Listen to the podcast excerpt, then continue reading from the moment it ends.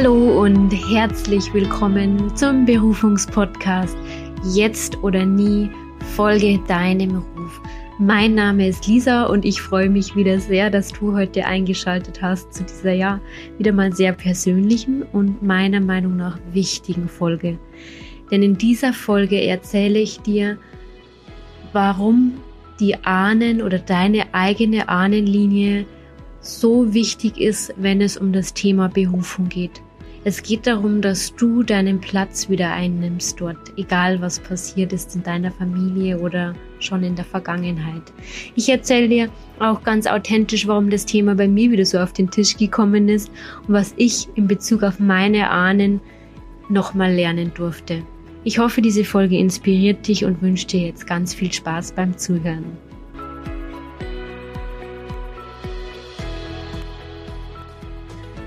Das Thema Berufung, naja, das ist ja wohl etwas, das mich und den Andi in der Tiefe beschäftigt, sonst hätten wir nicht den Berufungskongress ins Leben gerufen und so viele Interviews darüber geführt, wenn es nicht unser absolutes Lebensthema irgendwie wäre. Durch das, ja, durch die vielen Seelenpläne, die ich momentan lesen darf, komme ich auch immer wieder drauf, dass es einfach bei jedem so eine Art Lebensthema gibt. Natürlich geht es bei den Seelenplänen in erster Linie darum, herauszufinden, wo es denn überhaupt hingeht. Also letztendlich beschäftigt viele das Thema Berufung. Nur bei mir geht das, habe ich das Gefühl, nochmal so eine Ebene tiefer, weshalb ich ja auch andere Menschen darin begleiten soll oder darf, ihre eigene Berufung zu leben. Damit ich das aber überhaupt machen kann oder die Menschen da überhaupt so in der Tiefe begleiten kann, wie ich es jetzt auch momentan schon tue mit den Seelenplänen, ist es für mich selbst unumgänglich, dass ich immer wieder tiefer grabe, tauche, wenn es bei mir selbst um das Thema Berufung geht.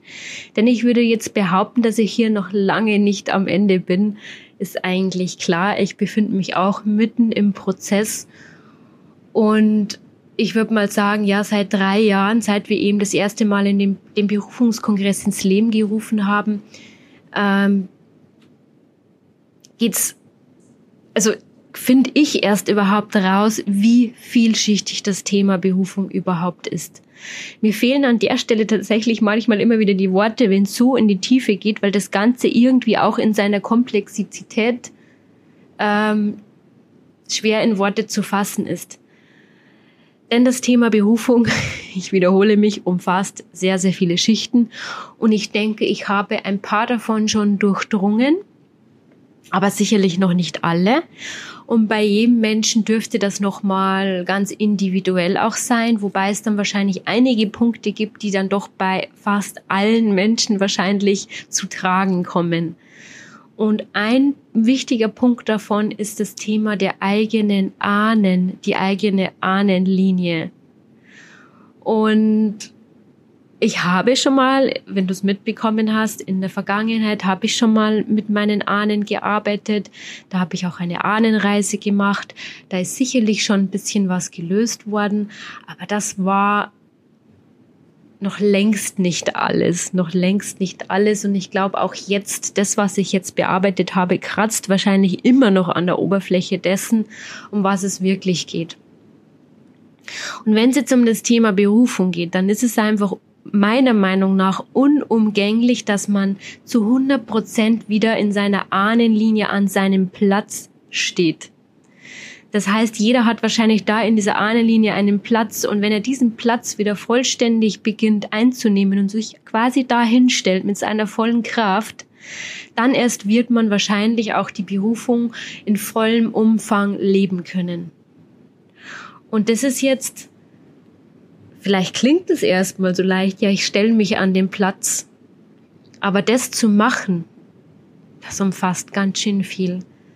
Denn ich würde mal behaupten, dass es in jeder Familie und in jeder Ahnenlinie einfach Themen gibt, die nicht so angenehm sind.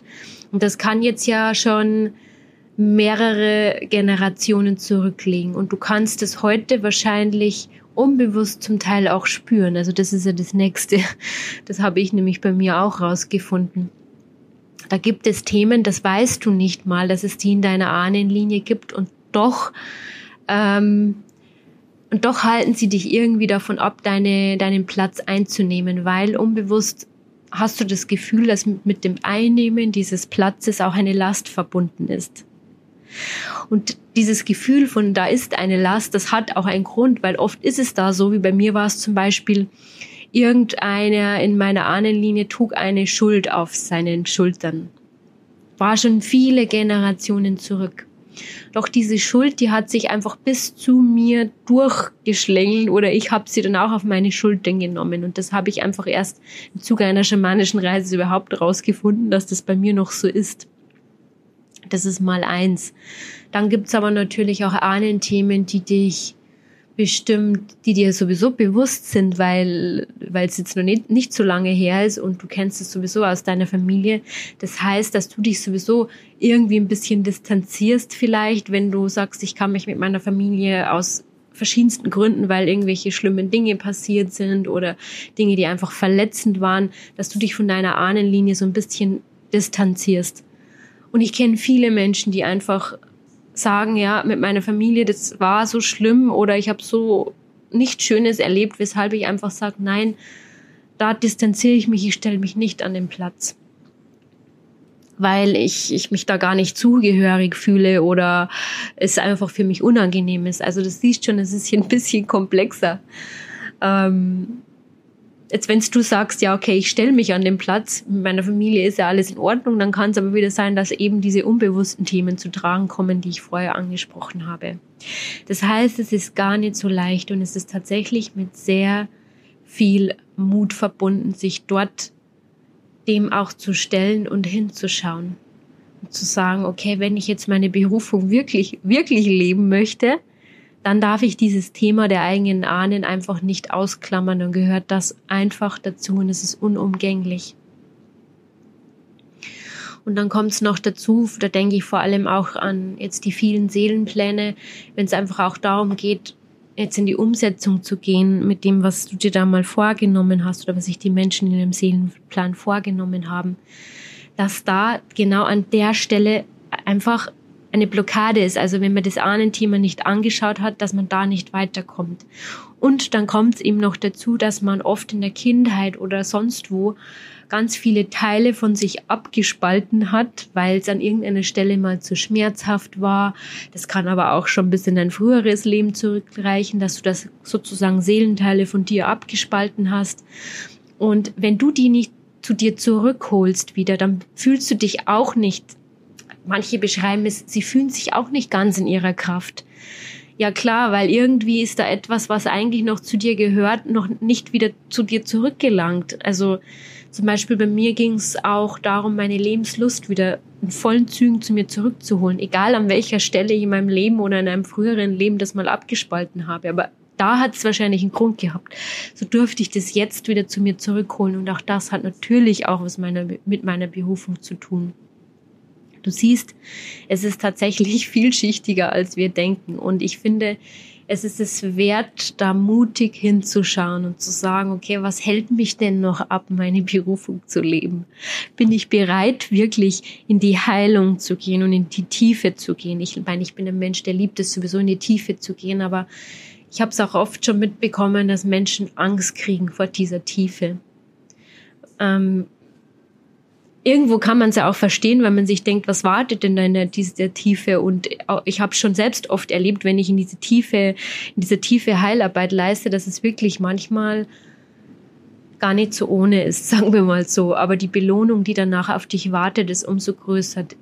Worauf ich eigentlich gerade hinaus will, ich merke es gerade, ist, ich merke das durch die vielen Seelenpläne. Jeder möchte seinen Weg gehen, möchte das offenbart bekommen, was ähm, der Seelenplan ist, die Berufung ist. Aber es ist meiner Meinung nach fast unumgänglich, da dann wirklich bereit zu sein, auch in der Tiefe hinzuschauen und Heilung, wirklich Heilung zu erleben. Und ich spreche das jetzt so aus, weil mir das einfach bei mir selber aufgefallen ist, dass die Ahnen da jetzt ganz stark rufen, weil du machst es ja dann letztendlich nicht nur für dich, sondern du heilst somit auch die Ahnenlinie, du tust sozusagen einen großen Dienst. Also das ist nicht nur das, sondern du kommst einfach in deine Kraft dann letztendlich rein. Und es geht jetzt einfach darum, es ist Zeit, das Jahr 2023 hat für mich so ein Gefühl von absoluter Power, aber auch wahrscheinlich ein bisschen herausfordernd, denn ja, wenn so Ahnenthemen auch in die Heilung wollen, dann ist es vielleicht ja manchmal auch mit ein bisschen nicht nur Tiefgang, sondern kann auch schmerzhaft sein, bestimmt.